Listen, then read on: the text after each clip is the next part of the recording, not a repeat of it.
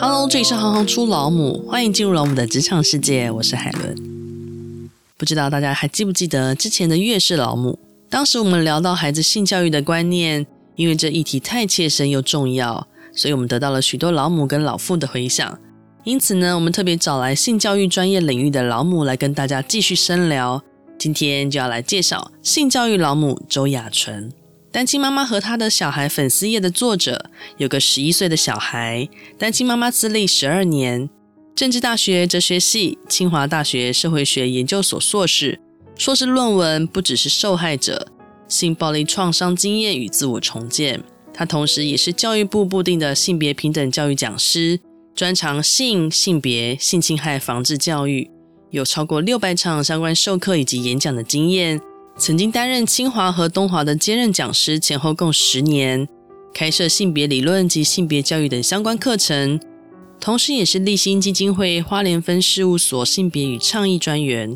二零二一年下半年，他和一群在性别和儿权等议题努力的朋友，共同成立了友善照顾者与孩子的性教育协会“不小萌”。今年九月，他也进入了东华智商与临床心理研究所，重新成为了研究生。让我们欢迎雅纯。嗨，大家好。请问一下雅纯呢、啊？如果你自己用三个形容词，或是用一句话来形容自己的话，你会怎么形容？那你觉得这样子个性跟性教育工作的关联又是什么？哎，我觉得是性教育工作这件事情塑造成我现在会形容我自己的样子。就是我刚刚本来觉得，呃，我我都想不出来，后来就觉得没有没有，就是我现在会形容我自己是我很知道我自己要干嘛。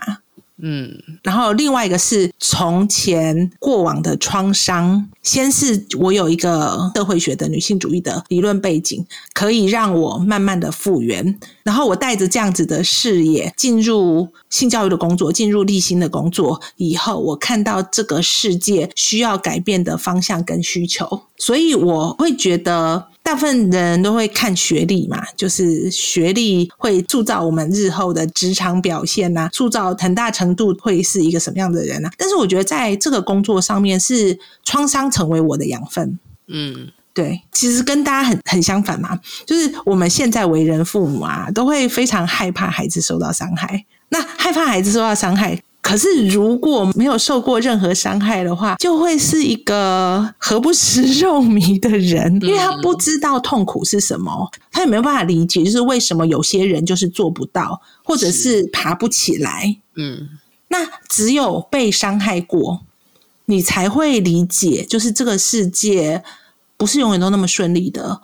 不是永远都会照着你的期待，但是有些人又一辈子就全部都是创伤，这样又太不行了，这样真的太不行了。就是人生从来没有过幸福的时候，真的很可怜。这是促成我下定决心，就是一定要去。拿到心理师的那时候，我去带一个小团体，是那个国中，他们老师就是非常无助，他就帮他们学校写了一个计划，就是让我去带他们孩子小团体。那进入的条件就是你要多次，一次还不行哦，就是多次被通报就是性平事件的受害者的小孩，你才能够进入这个团体。然后全部都是九年级学生，因为老师太担心了，就是想说小孩已经要飞到高中去了，这些事情没有处理，不知道该怎么办。好，那一年他们的九年级毕业三十六个学生，你们猜猜看，这个小团体的成员有多少人？三个、七个孩子。所以你看哦，一次进不来哦，所以一次的还有哦。我觉得就是这些造就了我非常非常清楚的知道城乡差距有多大，真的惨有多惨。嗯、然后还有呃，孩子们是多么的不被理解。嗯，然后我们说的。独立自主都不是独立自主，尊重别人也不是尊重别人。嗯嗯，所以这些会是你一开始想要开始钻研这个性教育领域所预设到的吗？还是说完全没有？其实还是我自己的经验造成的。我的第一次性经验，那那整个过程其实非常非常荒谬。简单的说，就是我们讲最后的那个场景，好，就是他。嗯因为，因为我们家是非常虔诚的基督教的家庭，我在月经来的时候，妈妈就跟我说，女孩子贞操很重要，以后绝对不能跟别人发生婚前性行为。概念就是女孩的贞操就是最好的礼物，就真的是这样子讲。然后啊，我从小就是优等生，你会觉得，就是当你被性侵之后，你会觉得你永远都达不成妈妈的要求，你永远都做不到妈妈期待你变成的那个人。嗯，反过来，我觉得那时候不会觉得很痛苦，那个时候是一种无以名状的感觉。嗯，后来慢慢很多年很多年之后，开始可以消化这件事情了，你才会理解到那个说不出来的痛苦是什么，你才有办法把那个叫做痛苦。但在那个当下，其实就是呆的，而且你会跟所有人都说没有啊，我很好。就是我大概在跟第一任男，就是那时候男朋友分手以后。都还是因为那时候是大上大一之前的暑假，然后整个大一上的时候，就是都还是如常上学啊，等等都非常非常的正常，正常，对，都非常的正常。但是到寒假的时候，我就忽然开始，就是我没有办法出门，就是走到门口你就觉得出不去，然后又回来，就是我整个寒假就没有出门。但是没有人会发现异状，因为就是还好，你在家里面，你还是会好好的跟爸爸妈妈讲话。然后你也没有做什么事情，你就大量的阅读啊。那我本来从小到大就是一个非常非常喜欢看书的人，所以就是完全没有任何的异状。但是你自己知道不对而已，但是你你也说不出来什么不对。那你以为是不想出门，不想的情绪很强烈。现在回头去看，就是 PTSD 啊。嗯，那没有。精神医学的知识的绝大部分人就更不会知道，然后在那个时候就会觉得还好啊，我也没有觉得怎么样啊，没事啊。而且有时候身边的人跟你说的一些话，就是他们很难过，一直要安慰你的时候，你就会内心就想说不要那么难过啦，我不知道该怎么办。你这样子，嗯、对你还要反过头去安慰安慰他们，对，然后或者是那些安慰的点反而打到你，就是譬如说，就是。因为我们很多很多的强暴迷思，就是一直到后来我在大一的时候，就跟我们跟我一个同班同学在一起，我们就变班队，然后我就开始很痛苦了，因为我跟别人发生过，对我来说叫做我跟别人发生过性行为嘛，那我跟我一个真的喜欢的男生，我就不可能跟他是第一次嘛，那我的痛苦就在这里，那我是他第一第一个女朋友，嗯，所以就是他跟我一定是第一次，我就觉我那时候开始觉得自己很脏。对，就是真的，就是觉得自己很脏这样子。后来我真的受不了，就跟班上一个我跟我最要好的同学讲，他真的好难过，然后他就一直安慰我。但他安慰我完了之后，他说一件事情，他就说：“雅纯，你绝对不能够让某某某知道，因为男生都不太容易接受这件事情。”哦，正踩到我最在意的点呐。嗯，对，所以我又再度不跟任何人讲了。嗯嗯，所以所以有时候就是没有任何人对。任何人是有恶意的，但是我们社会普遍存在的价值观就是这样。我有时候都会跟父母、老师，尤其是父母、老师，然后跟社会大众说，就是被性侵可能就只有那二十分钟，可是接下来的二十年，整个社会都在伤害他。是，嗯，所以其实是所有人都是共犯，不是只有那个强暴的人，不是说去判那个强暴的人死刑就可以了，不是这样。而是包括当你说判那个人死刑的时候，你到底脑袋里面想的是什么？甚至包括女生要好好保护自己，或者是我们要好好保护女生这件事情，可能本身都是伤害。当有认识的人不幸遇到性侵的时候，怎么样的言语才是比较恰当的呢？第一句话，我觉得一定就是“我好心疼你”，然后第二句话是问他说：“你想要怎么做，或者是你想要我怎么做？”嗯。让他告诉你他的需求，就是我们通常自动决定，就是啊，你要不要去咨商啊？啊，你要不要去报案呐？啊，啊，你一定要让他得到惩罚啊！但是他可能还没有准备好，嗯，也或许他已经想过一轮了。对对对对对对，让对方表达需求，不是只有听他讲一讲就会觉得啊不好。嗯、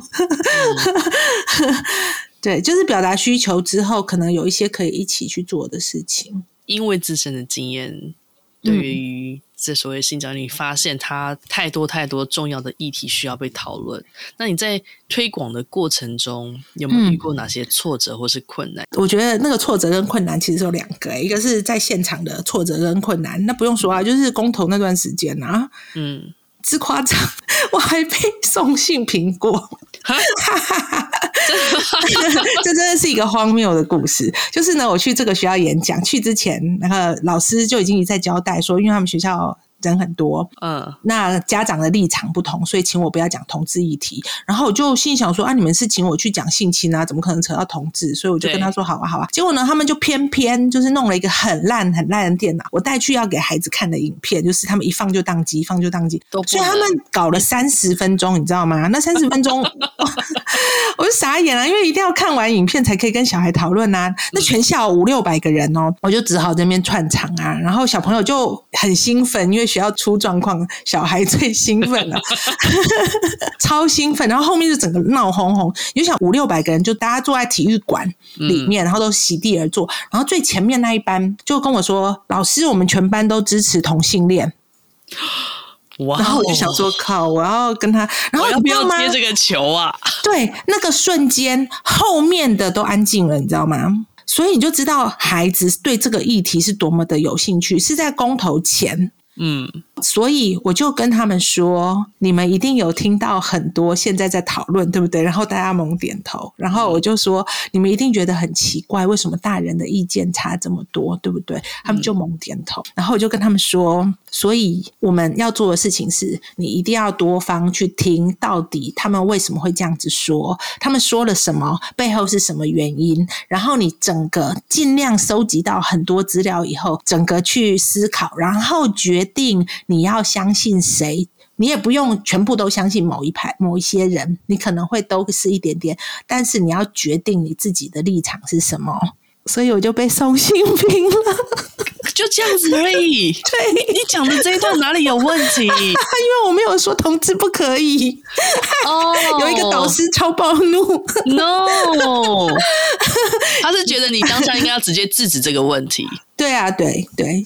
就是我怎么可以？第一个我怎么可以回答。对，第一个是我怎么可以回答，第二个是我怎么可以说？嗯、就是你可以独立思考，再自己决定，嗯、而不是说同志不可以。你去的是国中还是高中？国中，国中还不行独立思考吗？嗯、这不是独立思考，就跟我说的，就是我们要讲身体自主权，但是你只有说 no 的权利，没有说 yes 的权利，是一样的道理。你要独立思考之后决定同志是不可以的。哦，你送吧，可以给你送吧。哎、欸，而且你说老实话，你讲的非常婉转呢。对呀，真的，就是我再也想不到，就是每个人听到全部都下巴掉下来啊！我现在就想象。你们在麦克风前面掉下巴的样子。对呀，我刚才在想说，你会在讲些什么 特别没有惊恐、令人惊恐的、令老师害怕的？因为我自己觉得我自己太厉害了，所以我那天有写下来，就我那天有在脸书上面写下来，所以就是印象极深刻的，立刻写下来。而且后后来其实是因为他们学校出了很多问题，然后。要再回头来请别人来找我的时候，然后他们就很尴尬的告诉那个中间人，就是曾经发生过这件事情。然后那个中间人跟我说，他笑了三分钟都停不下来。但是你不觉得孩子好可怜吗？对呀、啊，是一个老师会看到男生跟女生手牵手就直接送性平的学校，就是用送性平来惩罚孩子。所以原先性别平等教育法是为了要保护孩子的缘故。而设立，就是不管是学校里面的性别委员，对，就反过来变成惩罚。所以那么多孩子都讨厌性平，真的不是没有道理，你知道吗？就是我真的比较觉得，就是这整个过程都不对呀、啊。嗯，这是现场的挫折啦。就是对我就练得很刀枪不入。就是你看，我现在 讲给你听，我还在笑。我刚开始的时候会很难过。所以被送性平会怎么样吗？他不能对我怎样？我不是他们的职员，他连送都送，嗯、他连法条都援引错误。哦 我就说他们有种就来叫我去解，就是说明去调查我啊，但他们也不能，所以他们根本就没有叫我，所以我才会不知道中间人讲。但是那时候在学校就是闹很大一阵风波，所以会是谁倒霉？就是辅导室倒霉嘛，因为辅导室邀我的。对。对，所以就变成他们就是去骂辅导室啊，每次都辅导室想要协助学生的力气又在更单薄了。对，没错，就每次都是这样。嗯，对。可是真正会让我伤心的，就是譬如说，像是。有一次，有个孩子跟我说，就是他前一天晚上已经要去厨房拿刀了，然后就是要自残了，然后那个结果门口有一只大蜘蛛，他不敢跨过去。我就说：“拜托，那个蜘蛛住进你家，拜托，才能让你分心。”对啊，对，因为他太害怕了，笑死。对啊，然后你知道吗？没有人哭，所有人都在笑，因为太好笑了，白痴哦。嗯，我觉得对很多孩子来说，我是老师。可是我又不像老师这个位置，对，对他们来说是非常值得信任的。嗯、那我非常珍惜这样子的信任。嗯，很多大人都会在那个，譬如说教孩子的过程当中，就譬如说跟他们说，你们要理性、理智谈恋爱呀、啊，你们要在进入一段爱情关系之前，就要睁大眼睛看清，就讲非常多政治正确的那个，对。但是哎，各位，你们也都谈过，对呀、啊。有哪个谈恋爱是这样？冲动来的时候，然后管那些东西啊？因为我觉得，其实孩子要学的方法是什么？就是大人曾经犯过什么错，让他们笑跟让他们骂，他们就会知道，嗯、他们会信任你是从你可以让他们知道说你不是圣人开始的。嗯、譬如说，那个他们就会问我说：“为什么你没有结婚？”对，我就会好好老实告诉他们，我也会告诉他们，就是在有一些过程当中，就是被对方恐吓威胁的状况啊，嗯、然后孩子就可以去投射到他终于懂得怎么样去诠释他现在的经验。就是有一次，就是有一个孩子跟我说，就是他跟某一任的男朋友分手的时候，那个前男友绑架了一个他最要好的朋友，然后逼他出面，然后男朋友说你不来的话，他就是不能离开这样子。就他为了要救他。朋友，他就去了，然后就换他被嗯囚禁了一个晚上，这样。那囚禁那一个晚上会发生什么事情？其实就是大家也都知道，囚禁一个晚上，然后我就整个吓呆。我就说你没有报警吗？我说后来怎么解决？他就说后来天亮了以后，他的一个知道他去那边的朋友就叫他的叔叔出面来解决这件事情。嗯，对对，不是女孩的叔叔，是他朋友的，就是他有告诉朋友说他要去救那个好朋友出来了，所以那个朋友就叫自己的叔叔。出面去解决这件事情，哦、找大人有没有？你看这是转多少弯的大人，不是自己的爸妈，对，他不是公权力单位，是第一个被绑走的同学的的叔叔之类。对，然后结果后来我就整个傻住了，我就问他说：“某某，你知道你被绑架了吗？”嗯，然后换他傻住了。嗯，他说：“我还真的不知道，我只是想要解决问题。”对，我是说，你要把这个词牢牢记在心里。以后如果有人这样子对待你的时候，你就要去找可以制服他的人。对，不是自己去。但是是在他听完我讲，就是我被恐吓的经验，我就跟他们说，对方说我要杀了你，还是我知道你的停车格在哪里？嗯、哪一句比较恐怖？很恐怖啊！有没有？就是譬如说，我们跟孩子说，就是分手会恐吓威胁，恐吓威胁是空话。对。真的是空话就是你要让他们知道他们会跟你说出什么样的而且他们会做什么事。对对对对对对对。对啊因为他们会去自我投射啊。对他们不需要你告诉他们说我我小时候的性教育是我妈非常骄傲的跟我说就是她真的就是结婚以后才发生跟爸爸发生性行为。然后我爸爸是她的第一任男朋友然后他们那时候我爸爸要去考那个高普考的时候他陪我爸爸去他们已经订婚了然后他们还分开就订两间房。我我对 我大学的时候，我妈跟我讲的。然后其实那时我不敢讲，我那个时候我其实内心想的是：妈，你好浪费钱。大家都会说我们的小孩没有性教育，错。我妈妈那种方法也是性教育啊。嗯，那对你来说，你觉得性教育是什么？让孩子知道所有的可能性，不管好的坏的。嗯嗯，然后也要彼此理解。你可以不同意他，你不用就是哦，什么都好啊。譬如说，你可以跟他说，那个你真的生小孩的话，我没有办法养得起 两个小孩哦。就是你可以很直白的这样子告诉你自己的小孩，就譬如说，但是那个方法就会很不一样啊。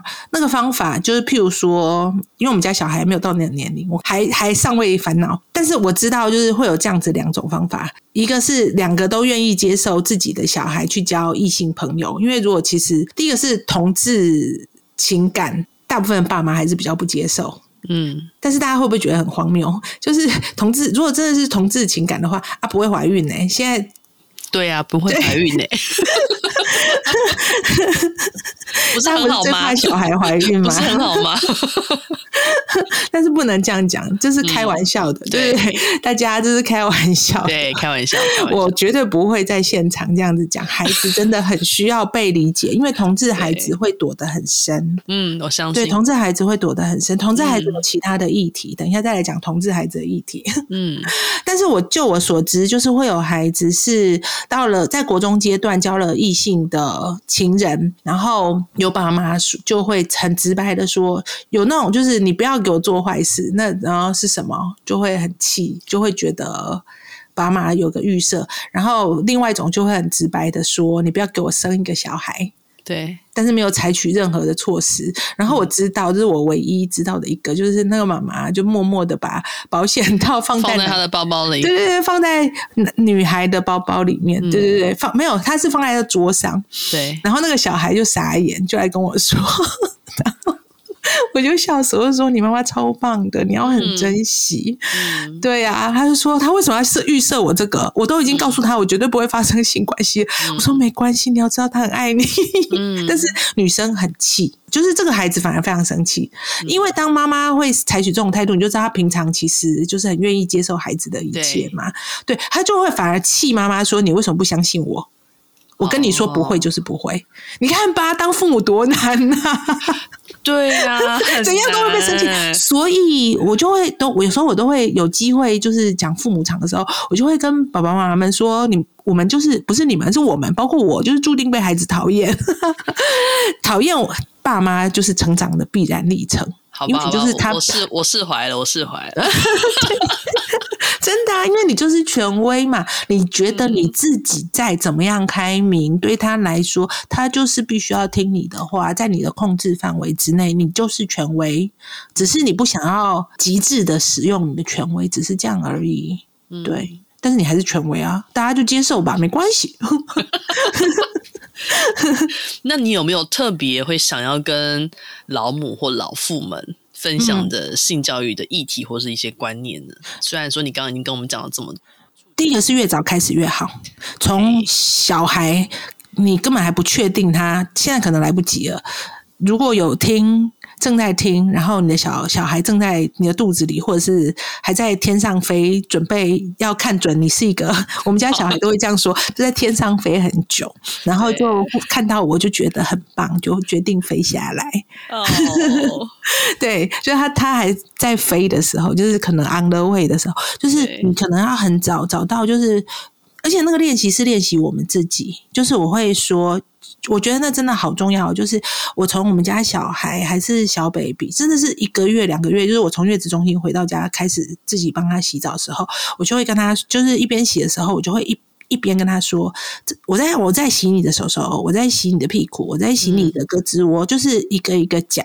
然后有一天你会忽然发现他懂了，然后你就会开始说的更复杂，教他一些，譬如说把手手举起来或什么。一边就是辨识身体的部位嘛。嗯、在更后面他会有意见表达的时候，就改成跟他说：我要洗你的头发好不好？嗯、他说好，然后你就告诉他你要怎么做，他就会照着做，然后就会步入一个阶段，就是你我洗你的头发好不好？”好不好？这个时候考验就来了，你到底可以多尊重他的身体界限？对，差不多一岁半，嗯，就开始会讲不好。没错，就是这样子。因为很多爸妈就是不问啊，就是硬冲下去啊，然后或者是干嘛。但是当你问的时候，而且他已经明确告诉你不好的时候，那你要怎么处理？我们家的小孩最高纪录是十几天没有洗头发，我都快崩溃了。小朋友是香香的，十几天没有洗也是会发出味道。但是我就一直狂忍，然后有一天他就忽然就说他要洗头发，咦、嗯，然后从此以后他就不再那么久没洗了。嗯，后来发现是因为外面的世界太好玩了，他他原先觉得洗澡很好玩，因为他小孩没有办法把因果关系讲的那么清楚，所以你要自己观察。后来发现是因为太好玩，他想要赶快结束洗澡这件麻烦的事情。嗯，所以你可以做的事情可能是洗快一点或什么之类的。当你观察出来的时候，但是哈，我要说的事情就是，身体这件事情，我们都会想说要用灌输的，就是加上引号。我最讨厌灌输这两个字。嗯嗯，真的，就是孩子们要学会国字要练习，要学会数学要练习，可是我们都不会觉得要学会身体是要练习的。要学会说决定，我希望我的身体去做什么事情是需要练习的，真的啊，就是譬如说，我们跟孩子说你要勇敢说不啊，可是可能就是譬如说那个，当他正在跟你说不，他在跟他人生最大的权威说不，诶，你说凭什么？嗯，就否定啦。然后他一直没有成功的话，对啊，对，对，他的这个练习会成功吗？他他会，我觉得会成功啊。但是孩子会超级有自主、嗯、自主性的哦，各位到青青春期的时候，你就会俩拱。可我觉得这是个很棒的观念。有个正在两公的妈妈，但是我觉得就是让孩子理解，他在那个当下情绪起来的时候，也没有在跟你客气的啦。对。可是事后，因为你跟他的互动，跟你对他的尊重，跟你愿意解释你为什么生气的原因的程度，因为很多人就是像我小时候被我爸妈揍完，就都是我的错。但是我会跟我们家小孩，不是揍他，嗯、就我会跟我们家小孩解释，就是我为什么会忽然俩公。嗯嗯，所以所以他也会跟我解释，就是他到底生我什么气，就会发现是沟通的误会或者是什么的。嗯、我觉得真的很耗时又很难。然后你在上班的时候已经说一整天的话，回到家你只想闭嘴而已，你还要一直跟小孩在那边一直说：“哦，手手举起来，哦，我要洗你头发喽。”不要的话怎么办啊？不要了，还要说服他。可是这些真的都是要练习的啊。对，其实是练大人，大人练会了，小孩就很会。那你觉得你自己在成为母亲之后，在职场上有改变？哦，因为你在你在职场上又经历过这么多的不同的。我我是成为母亲之后才开始这些工作经验的，嗯、然后我我会觉得，就是我现在所有的一切，根本是我怀孕之前没有办法想象的。嗯，对。如果我今天没有变成一个单亲妈妈，我不可能有这些认识。就算是我的理论再强，我也不会认识，而且我根本不会到华联来。嗯，我年轻的时候就已经对小孩很有办法了，就是小小朋友都会喜欢我。可是我就是打定主意不生小孩，因为我那时候就想要当教授嘛。然后你就看，放眼望去，就是女教授都没结婚。我们这一代的女，我们的老师们就是都单身。嗯、然后。等到现在跟我们同一辈的变成教授以后，你就看到女教授都因为生了小孩，嗯、然后就是升等什么的，就是职涯大底类。嗯，对。但是男教授就不会这样。嗯，对，男教授就不会这样。所以就真的就是一个很大的牺牲。说真的，就是如果我们想着职涯的话，那我原先其实太清楚就是这样的状况。我是一直到我跟某一任的男朋友分手的时候，然后那那次真的太痛苦，因为我们。在一起十年，就是我的忧郁症的起始点，就是分手那段时间，我大概经历了两三年忧郁症的时间。这样，那个时候我反而开始强烈的觉得，那我生一个小孩，就我已经完全不相信这个世界了。我想要一个不变的关系，嗯，但是各位太危险了，这个世界上没有不变的关系，嗯，他是你的小孩没有错。但是他会是恨你的小孩呢，还是爱你的小孩呢？还是一天到晚吵架的小孩呢？还是一天到晚彼此撒娇的小孩呢？这些关系每天都在变化。是的，对。然后我就觉得，哦，当年好天真哦，还好我脑袋有在进化。没有任何关系是不会改变的这件事情，其实背后的根源又是我，就是在外界看来，就是我一再永远都在失败的情感关系嘛。但是我觉得。这种不相信永远，反而造成我对于情感这件事情的宽容度蛮大的吧。那你觉得从事性教育的推广跟教学，在这说的过程中，有没有带给你比较不同的教养观点或是方法？我觉得可能大家看最不同的就是关于身体、关于性的地方的部分吧。嗯。因为我们家的孩子就是从小到大就是。因为我自己一个人，所以有时候去工作的时候，他就是必须跟着，所以他就会听到我对各种年龄层讲的各种不同阶段的知识，这样子。哇，蛮好的。对，所所以其实他很知道他妈妈的立场，所以他很安心。嗯，对，跟很安全，就是有一些事情，他就会觉得跟妈妈讲是 OK 的。譬如说有一次，而且是很小的时候，是中年级的时候，他就跟我回家跟我说某某某跟某某某接吻了。嗯，同学不是的，然后这可是他们。小朋友之间的大秘密，对对对，然后我就说老师知道吗？他说没有，但是全部的小朋友都知道，所以他就会他就是可以讲的。但是我就说，那其他人有告诉爸爸妈妈，他说其他人不敢讲吧？嗯、对啊，然后或者是以前就是有一段时间，就有一个他他们班的小朋友喜欢他，然后他是会给我看，就是孩子写给他的情书，哇，很棒啊！对。我很珍惜，也许他更大一点就会不一样，嗯、因为到青少女的时候，你不知道他会怎么改变。但是我觉得很重要的事情是，就是他知道妈妈是如此的开放。嗯，对，就是譬如说有那个爸妈，因为发现自己小孩家小孩崩交男女朋友，然后崩溃来跟我讨论的时候，嗯、然后他在旁边听，然后最后讨论完以后，然后那个他就会跟我说：“如果我去交男朋友或女朋友的话，你都不会反对，对不对？”嗯、我就说：“嗯，你跟我讨论一下，譬如说有可能。”这个人比你大个二三十岁啊，然后他在贩毒的时候，我可能就，我就我真的这样子跟他说，对我可能心里就会有一点疑虑了。嗯、那他那他真的会知道你的 range 蛮大的，对 对对，但是真的就是越逼越没有用啊，真的，嗯，好。这句好，我是说给我自己听，很难哦，对不对？嗯、真的就是你要左手把右手压住，然后很难，并的往后收，然后假装后面有一根尾巴，然后有个人把你的尾巴往后拉。我真的内心常常出现这种画面。我们也是需要练习的，其实主要是大人在练，我真的这样觉得。从来没有想过耶，真的。我真的太害怕了，因为我太知道我妈妈是多么期待他们家的女儿是好女儿，但是偏偏不好意思，我就不是一个好女儿。嗯，但是你看哦，就是这种妈妈，在我告诉他们我怀孕了之后，二十四小时之内就接受这件事情，就为我妈妈平反一下。前面就说她贞操教育什么的，嗯，对，对一个基督徒一辈子相信这件事情的基督徒是多么的不容易，她真的很爱我，嗯，对。那如果你有机会跟刚出社会的自己说一段话的话，你会说什么？哦，你以后会跟现在不一样，超级不一样。我现在还是觉得人没有一定要活在这个世界上，所以才要更努力，才值得活着。嗯，所以所以这是我这么拼在做这些事情的背后的一个很大原因，要不然我不知道意义在哪里啊。嗯，而且你就把小孩生下来，然后给他一个这么烂的世界，你好意思吗？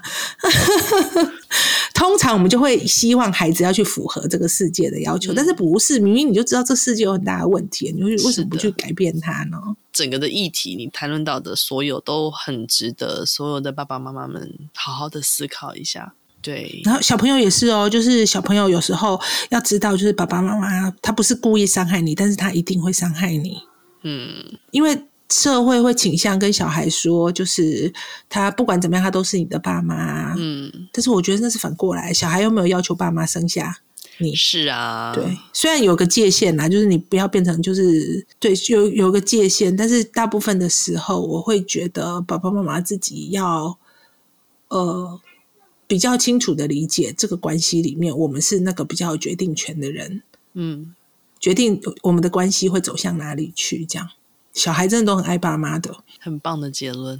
嗯，谢谢你，真的，真的，谢谢，谢谢，谢谢雅纯今天的分享。听完这段访问，突然好想听他的现场演讲，听听他会如何教孩子认识自己、认识性。很多时候，我们都是在探索过程中长大，对于性也是。但是如果有正确的引导，我相信孩子一定会更爱自己，也更懂得保护自己与他人。希望大家都能够喜欢今天的节目。雅纯共同成立的不小萌，到时候也请大家多多支持。谢谢你们一路陪伴老母。之前弗朗明哥老母才分享了他在马来西亚的舞者学生，听完他访问之后的感动。老母的力量真的是有好多国际听众的支持，非常感谢你们。我是海伦，我们下次见。